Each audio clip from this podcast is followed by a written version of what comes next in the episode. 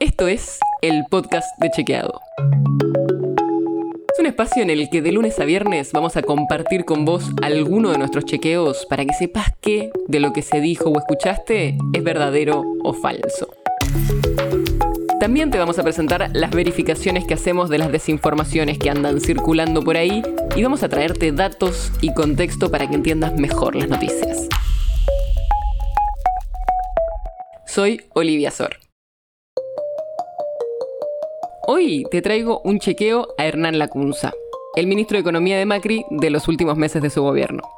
Habló sobre el trabajo durante la gestión de Macri y dijo, se crearon cerca de un millón de puestos de trabajo de punta a punta. O sea, que en el periodo de cuatro años se crearon un millón de trabajos. ¿Es así? Sí, lo que dijo es verdadero, según los datos que tenemos. Y veamos los datos en detalle. Primero, no tenemos datos del final de 2015, porque el INDEC en ese momento estaba intervenido por el gobierno anterior, de Cristina Fernández de Kirchner, y no tenemos información sobre lo que pasó al final de ese año. Lo primero que tenemos es del segundo trimestre de 2016, así que ese es nuestro punto de partida. En ese momento, la tasa de empleo, o sea, el porcentaje de personas que estaban ocupadas, que estaban trabajando en el mercado laboral, era del 41,7%. Y al final del periodo de Macri, el último trimestre de 2019, esa proporción era del 43%. En cantidad de empleo, eso significa que había 1.100.000 empleos nuevos. ¿Qué tipos de trabajos? Ahí es cuando entramos en el análisis más fino. La mayoría del trabajo que se generó en esos cuatro años fueron cuentapropistas, o sea, gente que trabaja por su cuenta, como un gasista o un electricista, y trabajo informal, o sea, personas que están empleadas pero no se les hacen los aportes que corresponden.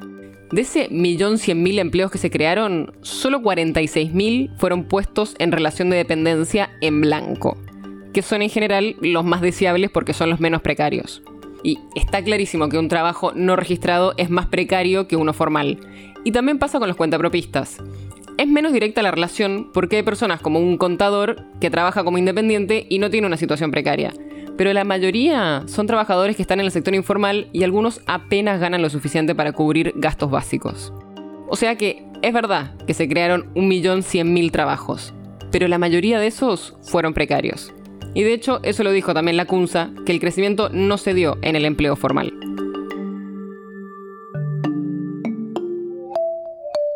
Y el hecho de que no hubiese muchos nuevos empleos en el sector formal es algo que viene pasando hace varios años. Una forma en la que se mide esto es la cantidad de asalariados formales del sector privado en relación a la población total. Y esto se hace porque, como todo el tiempo hay nuevas personas que salen al mercado laboral, gente que, por ejemplo, termina de estudiar y se pone a trabajar, necesitas que la cantidad de puestos de trabajo vaya creciendo por lo menos al mismo ritmo que la población. Y eso no viene pasando hace bastante. Ese indicador, la cantidad de gente que trabaja en blanco en el sector privado, fue creciendo después de la crisis del 2001 casi todos los años hasta el 2011. Y después se estancó hasta 2015. A partir de ahí empezó a bajar de nuevo y siguió bajando hasta 2020. O sea, que desde 2011 que no crece el empleo formal privado.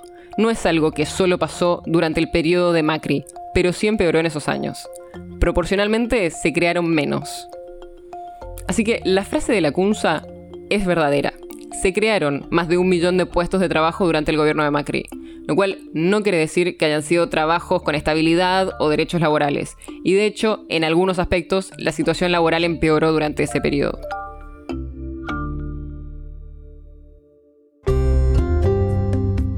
El podcast de Chequeado es un podcast original de Chequeado, producido en colaboración con Posta.